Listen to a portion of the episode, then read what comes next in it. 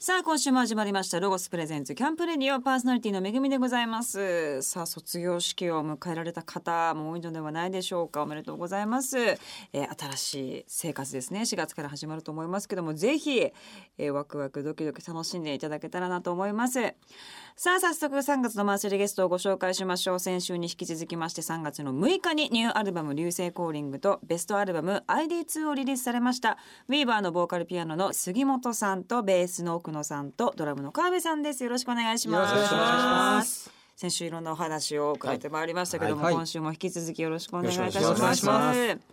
杉本さんは、神戸マラソンのフレンドシップランナーとして2年連続走られているということなんですけど、はいうん好きなんですかマラソンまあ、マラソンが好きというか走るのはすごく好きへーで、まあ、っすてごいいうのも結構家族代々走る家系なんで すよど実うは。いうことですお母様も、母も走りますしまず僕の祖母がはい西日本で初めて女子マラソンを開催した人らしくて、すごい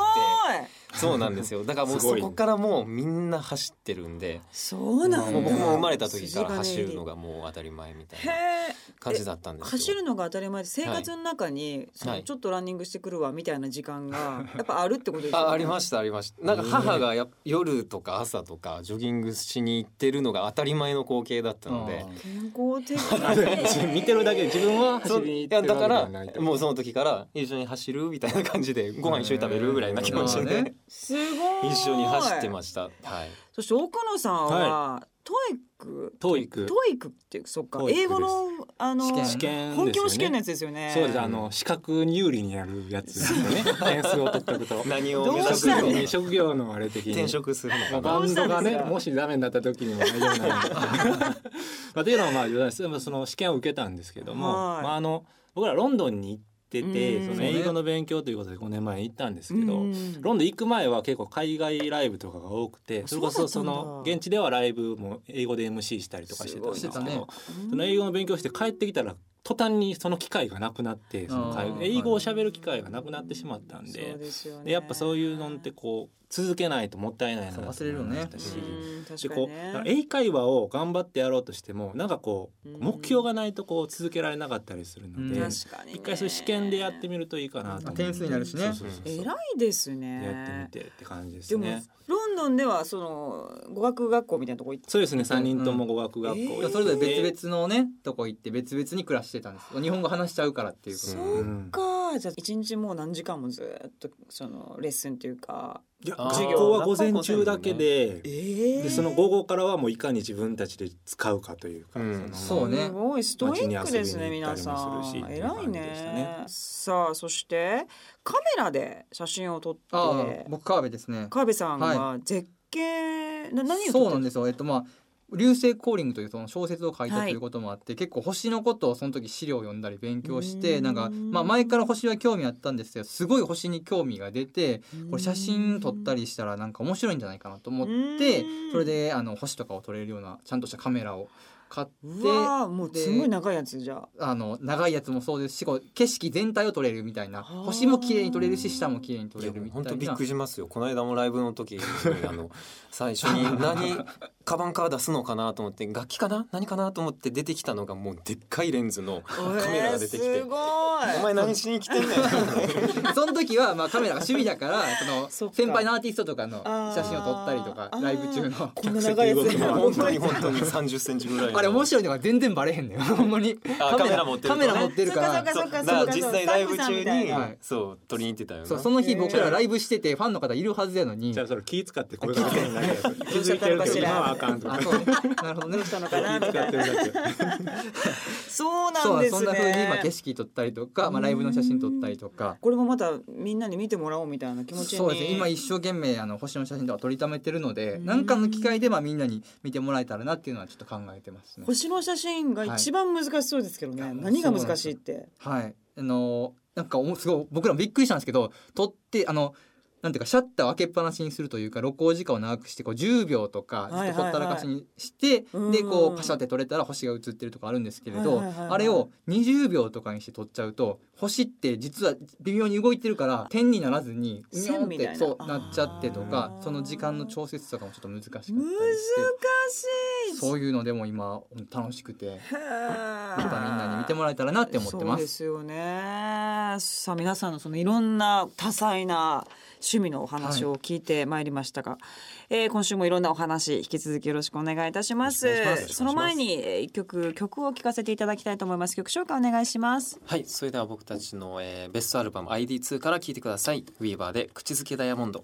ロースプレゼンツ。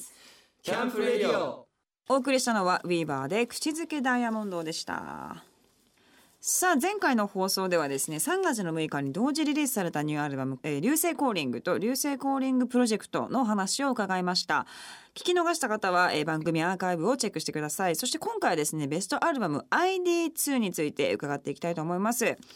さあ5年ぶりのベストアルバムということなんですけれども、どういうふうに選んでいったんですかそうですね実はまあ ID1 というか ID というアルバムうんを5年前にもリリースしてるんですけど、そはれいがロンドンまでのウィーバー曲順をその時もあの僕たちが曲を作った順番に並べてたんですけど、うん今回もそういう風に曲順も並べてこの5年間の僕たちの歩んだ歴史っていうのを辿ってもらえるそういう作品になればなという思いで選曲しましたね。作った順にこうはい並べていって、はいご。自身たちもなんか変化してるわけじゃないですか、はいどうなんか思うのことがいっぱいあったんじゃないですか、めちゃくちゃ変化してるんですよねやっぱ僕たち前作よりもねそうなんですよねなんか多分変わらず音同じ音楽をというか同じサウンドを作り続けるうんアーティストもいると思うんですけどうん結構僕たちは本当にいろんなジャンルの音楽というかうっんていうのも取り入れてて特にこの5年間っていうのはすごい顕著だったんででうん自分たちで聴いてもやっぱりあこの時こんなこと考えてたなっていうのが分かる内容になってるなと思いますうね。んご自身の中でそのあこの曲思いなんかなんか覚えてるなみたいな曲ってそれぞれ伺いたいんですけどそうですねじゃあうん僕杉本はうんすごいやっぱりサウンドが変化していったなっていうのが顕著に見られるのが「SOS」という曲で5曲目に入ってるんですそうですねはい、この曲はすごく、まあ、思い入れもありますね。とというのもあのやはりロンドン留学してからっていうのがその音楽に対する価値観とかもガラッと変わったのであそうですかやっですぱり、ねうんやっぱり向こうの人たち本当にカルチャーとして音楽がある中でうん本当に自由に音楽楽しいっていうのを体でもう感じているのがうんすごく僕も伝わってきましたしうん街によって本当になんかいろんなジャンルの音楽の文化がか固まってるんですよね。でそういういろんな音楽にも触れることによって自分たちもなんか今まではすごくピアノバンドピアノトリオっていうのにこだわって進んできたんですけどなるほなんどかそうじゃなくてもっと自分がこの音楽いいなって思った方に突き進んでもいいんじゃないかなっていうふうに思えるようになったので、そういった意味でこの SOS っていうのはまあその時の流行りでもあったんですけどちょっとあの 80s っぽいサウンドだったりエレクトな要素だったりっていうのをへー Weaver でも取り入れていった曲である意味一つあの Weaver の新しい武器として確立しだしたのがこの SOS だったのでえー、すごい大はきいなきっかけになった、そうですね。曲だということで SOS、ははいい杉本さんそうだということで小野さんどうですかそうですねあじゃあ僕は「ココ」という曲なんですけど、はいこの曲は、えっと、アルバム「ナイトレインボー」というアルバムに入ってるものでうんそのナイトレインボーっていうものがロンドンから帰ってきてから作った曲たちを詰め込んだアルバムだったんですけれど。本当にこの「ココ」っていう曲はちょっとその EDM のサウンドを取り入れたりとかうんしてへーてそのあたりからなんかウィーバー僕たちの中でもお客さんに新しい音楽を知ってもらえるように自分たちが入り口になって新しい音楽の楽しさだったりとかライブのし楽しさっていうのを知ってもらえるようになんか導いていけるようなうん存在になれたらいいねっていうのを話し合ってて、うんまあライブでもなんかただこう手を叩くだったりとかうんなんか手を振るだけじゃないような体を揺らして乗るようなみライブの楽しみ方みいたいなのもこうやっていけたらいいねっていう思いの中で作った曲だったんでそれはすごく印象に残ってますね。やっぱりじゃあロンドンが相当な皆さんにとっては大きな旅だったんですね、うんはいちなみにこのココっていうのは実際にロンドンにあるパブのパブというねえかライブハウスの名前で、かわいい、うんだからぜひねあのここに行った時にはこおーここに行った時にこはこに行った時いろいろややこしいにしゃはれややこ言しいなっちゃい言っちゃいましたけどここに行った時にはここ聞いて、はいここにいたらここでお願いします、そうねぜひ皆様はい、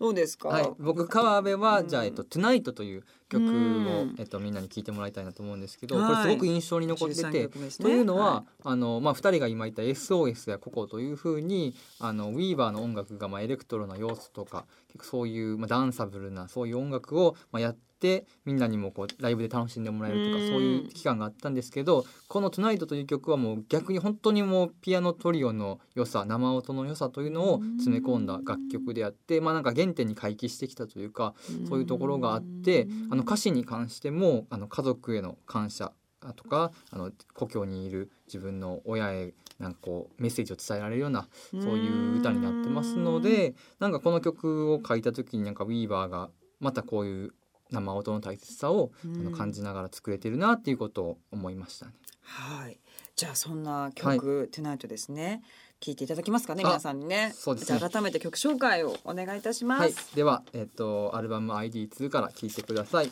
ィーバーで Tonight。ロースプレゼンス。キャンプレディオ。お送りしたのはウィーバーでトゥナイトでした。さあこのコーナーではですね番組スポンサーでありますアウトドア用品のロゴスにちなみましてゲストの方とアウトドアについて盛り上がっていきたいと思います、まはい。あ、そんなにっていうかもう超インドア なまあそう風はそうでビュすねンビュン吹いてるビュンビュンギュンギュン出してますドア感が浮いてはる。い吹いてるんですけども、えー奥野さんは、はいはいお父さんがアウトドアレジャーが大好きあ好きでやなそうなん幼です少期にスキーや釣り、はい。家族で山登りや河原でキャンプファイヤーをよくしたってはいかなりアクティブな。そうなんですお父父親様がで結構そういうのが大好きでまあもともとスキー部やったりもそうだし、ですねその車もなんか 4WD であることをこだわるというか、険しい道を行けるようにっていうのと、まあ、あとアウトドア用品もしこたまをこう買い集めはていたはいりとかはしいてはい、もてうまさにアウそトうやっドぱア家大好き。族でこうなんかこう週末に出かけたりとかそういうレジャーするのがすごく大事にしてくれてる人なんで、ちっちゃい頃はいろんななとこ連れてってもらいましたでね。でも子供の頃にそういうのを過ごしておも楽しかったと思ってたってこと、大人になっても求めたりするじゃないですか。そうですね僕もその父親になったら子供には同じことしてあげたいなと思うんあでーすそよっかそっかそっなかるほど自分一人では別にやっぱ確かにねそして奥野さんですけども、アウトドア中のエピソードがあれば教えてください、はいまあ幼少期でも構いませんということでアウトドア中にお姉さんそうはがい一円玉を消すマジックをして、 はいそのまま丸飲みしてはい救急搬送されたことを鮮明に覚えています。そうなんですそんなに覚えてお母さ んお姉ちゃんいい怒られるやつ人やでけもどいい人アウトドア中である必要もまなあいけど。なんかまあそのいろいろちょっと時間を持て余してたんで、あな多分ちょっとやることがなくて、はい子供だからこう楽しめるお父さんだけや景か色ら見てもってる楽し時くな間いしねに、うんまあその車の中にたまたまあった一円玉を使って、こうんうんう右手と左手こう行ったり来たりしてて、ではってこう一瞬して口の中に含んで、でどこに行ったでしょうみた消えいたよな。ってやつか。ということをしてて、でこれをやったらもう普通に飲み込んでしまって、うーみたいな。偉いだもうつまらなかったんで大丈夫だったんですけどあーでも飲んでしまったからもう父親がもう逆さずりにして大丈夫背中叩いて逆にそれやばいやばいみ たいなワイルトラウドマななりそうまあなんとか全然もう無事出てきたんですけど、さすそがんへなーすごく覚えてます。でも今後は釣りやスカイダイビングを、はい、なんかミュージシャンで結構釣りをしてる方が多多いいね多い多い多でいなんかそこ、うんあのなんかやっぱ一人やったら行きにくいんですけどなんかそうですよね仲間がいるとなんかすごく行きたいなって思うんで、ねえなんか挑戦したいなと思います、でもまあ本当におっしゃったようにお子さんできたらガシガシやりそうな感じそうですねうんねやりたいなと思いますすごいしますけれどもさあそして川辺さんは、えーカメラではい。よくまあ風景を撮っているので一番景色が映えそうな夜から朝焼けのような時間に絶景の写真を撮りに行くすすごいじゃないですかこれ結構あの周りにいる、まあ、アマチュアのカメラマンの人とかってもうアクティブで撮りに行こうぜって言って12時に出発とか夜の深夜0時に出発して写真を撮って帰ってくるみたいなことをしてるんですけれど、あのこの前まあ正月の時に僕実家に帰ってたんええで、えっと、兵庫県にある武田城ってちょっと有名なところがあって立雲峡というところに登ってそこからあの武田城という城を取るとこう雲海が出てまるでこう浮かんで浮かんでるみたいな天天空城とかいうふうに呼ばれてるんですけど、まあ、それを見に行こうというふうになってあのちょっと山を30分ぐらい登らなきゃいけないんですけれど大丈夫でした僕それがあの全然知識なく普通にスニーカーで行ったんですけれど冬だからもうカチコチに凍って ても危ない危う一歩進めばツルツルでないでもここまで来たし帰れないと思って、そうまあ、普通やったら30分ぐらい登れるところも1時間近くかけてもう荷物も重いしねそうなんですようわー三脚とか持って。心配やわっていうことを そうね えでもそれでやっぱ見た景色やっぱ綺麗なん でなんかそういう風にそうですよね登山とか本当にしたいなと思ってうてんとりあえず登山のシューズは買いました。おあおらすごい進歩ですね、はい取るっていう目的がありますからねそうですね登れますよね、はやでもぜひ登っていただきたい心配なんですよ僕カーブあがらこうやってるのどうしたんですかもうまあその山道とかもそうなんですけど本当に寒がりで極度のもう寒いんもうですあー寒いんですかそうなんです9月の頭ぐらいからヒートテック着てるような、えーな9月は夏じゃないですか、ま だ暑い肩とか出してますよ私そうですよね、はいしかもそんな人がこんな真冬のそんな夜中すごいにわーで山に行くなんて聞いたらもう何を投資して帰ってこないんじゃないかって本当に思うんいでやすそんなに僕寒がりなんですけれあどすごい寒かったですねもあのこうやって写真を取り出してマイナス10度のとことかで写真を撮ったりしてるんですけれどそこを一回経験したらなんか東京の寒さがおちょっとマシなんじゃねみあた強いく強くなっななったおあたら感覚が鍛えられたみたいなあいいよかこったとやしかも俺今年風邪ひいてなくない今年去年ね去年ね2018年去年確かにあいってらっしゃいいってらっしゃいガンガン行ってもらって ねタフになって次会ったらもしかしてすごいムキムキにな ってる、山男みたいいいないいいい感じですねそして、えー、杉本さんは、えーまあ、フジロックですねそうですねアウトドアと言っていいのかわからないですけうんうんうんでど、もフジロックは過酷ですよね、そうですね私も毎年行ってますよあ本当ですか、はいあれは過酷結構奥の方までそうねあもうもう全部一通り見てあこうなってるんだなっていうの素を敵素敵一回ちょっと確認しうんうんうんてうんまあ泊まりはホテルですけど一緒ですね、そうですよねそうでも全部行きます、はい、だからやっぱ噂にはすごい過酷って聞いてたんで1回目もう準備もうフル装備で行ったんですよもう靴もはいレインコートとかも全部買って行ったんですけど、登山並みにねそう登山並みに買って行ったんですけどなんとその初回の年1回も雨降らずうもうわいいうわー逆にカンカン照りでめちゃめちゃそれはそれでしんどい邪よ魔ね邪魔だみたいなねいろいろ邪魔だ 捨ててまえってい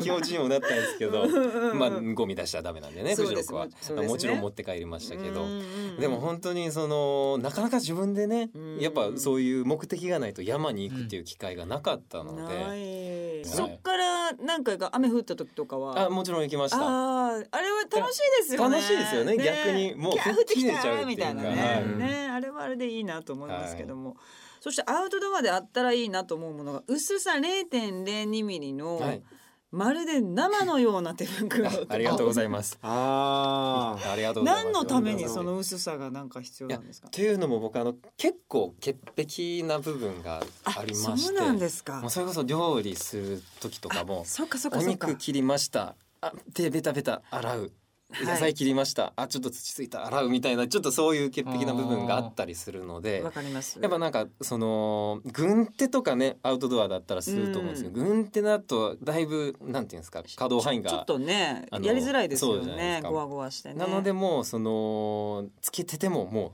う素素肌のような素手のよう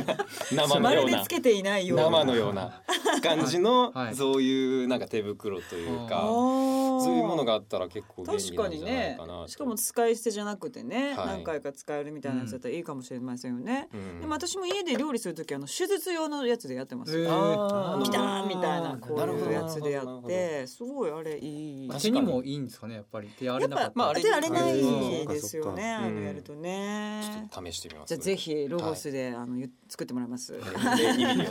生生手生のよ袋う なはい生のような手袋さあそれではまたここで一曲曲を聴かせていただきたいと思います曲紹介お願いいたしますそれではえー聞いてくださいビーバーでだから僕は僕を手放すロースプレゼンツキャンプレディオさあお送りしたのは、えー、ウィーバーでだから僕は僕を手放すでした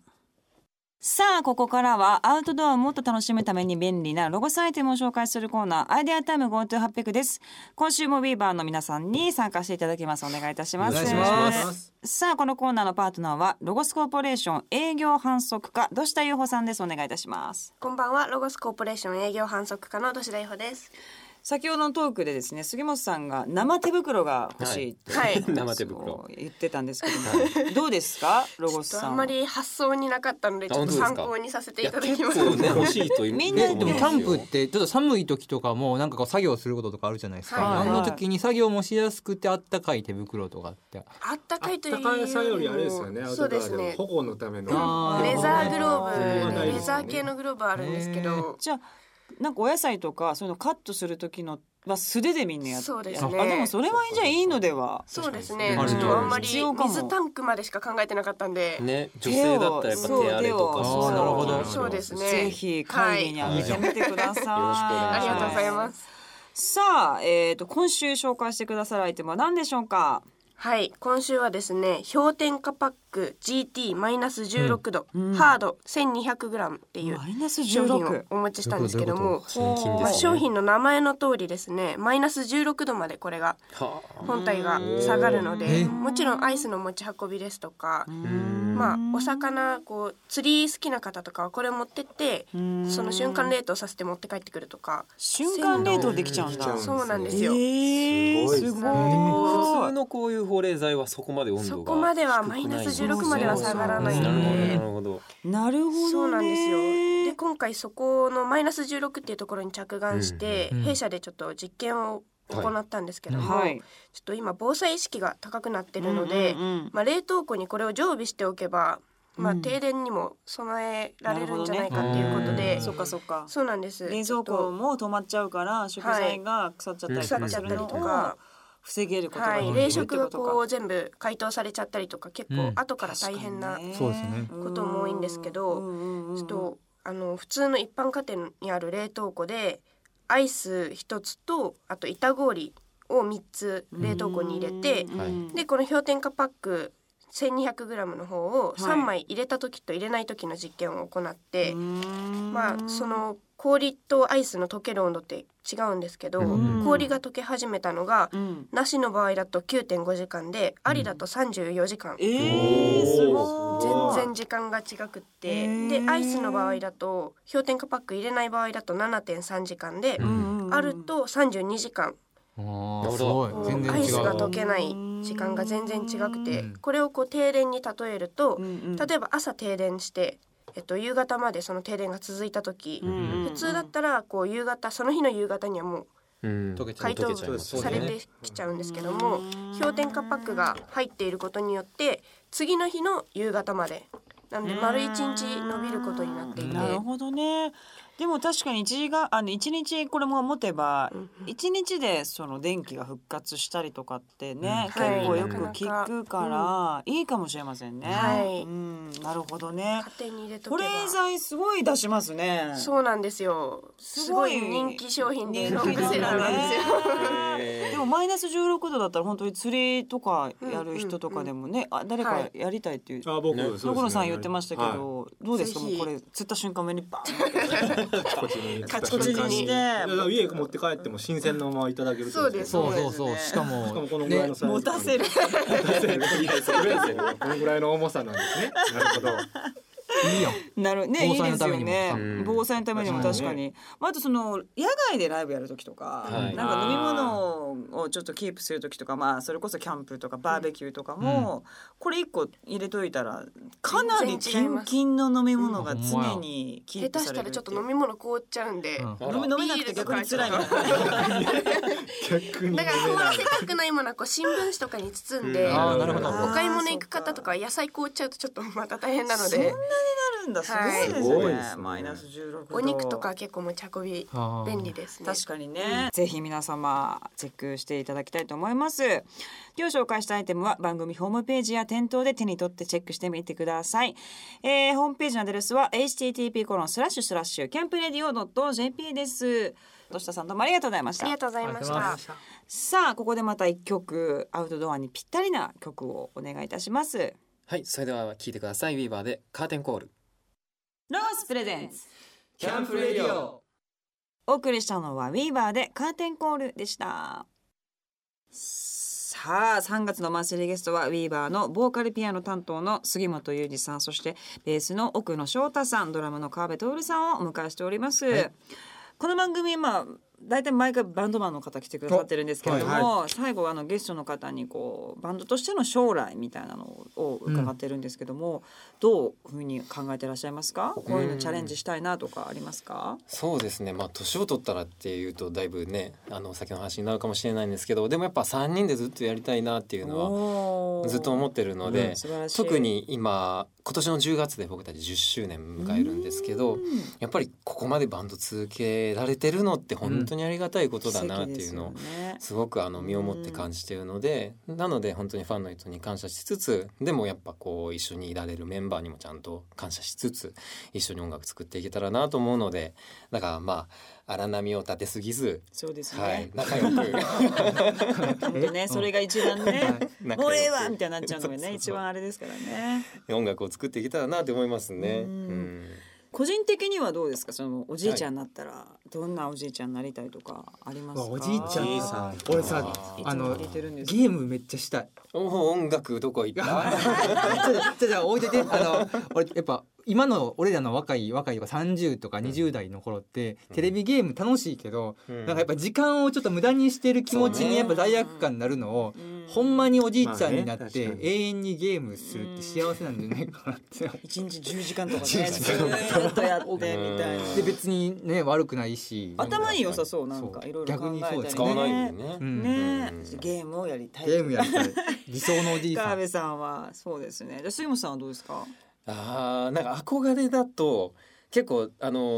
ー10代の頃からジャズバーみたいなところに見に行く機会があったんですけどそういうところでこうおじいさんになってもピアノをこうもう背中もうかこっんなんこいいでですよね。ピアノ背マン中まん丸まってピア弾ノマンいてるようなう。うんおじいちゃんがかっこいいなって思ったことがあるんいやでうんやっぱ素い敵くつになってもなんかそういううんちっちゃいもう箱とかでもいいんで、うんあの演奏してたいなって思いますそこで川締め辺なさがん言ったのがら ちょっと今横で横でゲームしようか横でゲームして 楽屋でゲームしようか楽屋でしたったら楽屋でねね。うん奥野さんどうですか。そうですね。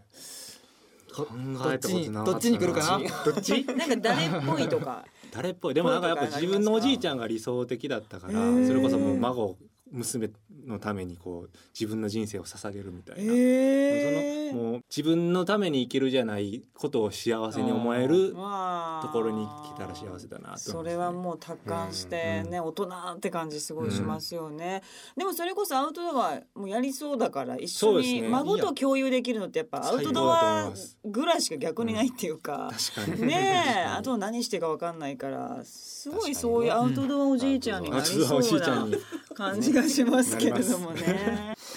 さあいろんなお話2週にわたって伺ってまいりました皆さんのですねこれからの活動を改めておさらいしたいと思います、えー3月の6日に、えーアルバム「流星コーリング」とベストアルバム「ID2」こちらは絶賛発売中でございます、皆さんぜひチェックしてください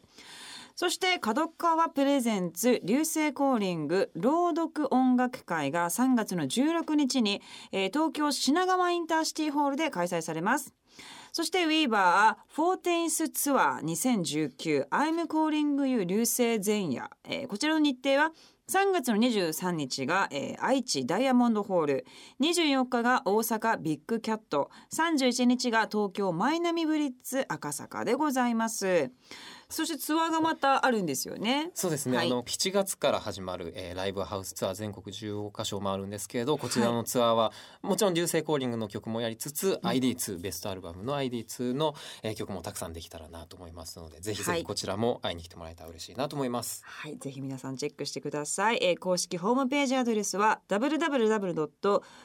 www.weavermusic.jp こちらに皆さんの活動が、えー掲載されております。ぜひチェックしてください。じゃあファンの方にあの代表してじゃあ誰はいか一言お願いいたします。じゃあ僕杉本はいは、はい、えー今年2019年10月で10周年迎えます。本当にここまで駆け抜けてこれたのもファンの皆さんのおかげだと思ってますので、えーまあ今年はお祭り気分でしっかりと盛り上げていきつつ、そこからも真摯に、えー皆さんに音楽届けていけたらなと思いますので、ぜひぜひこれからも Weaver よろしくお願いします。ありがとうございました。ウィーバーの皆さんまたぜひ遊びに来てください。どうもありがとうございましありがとうございた。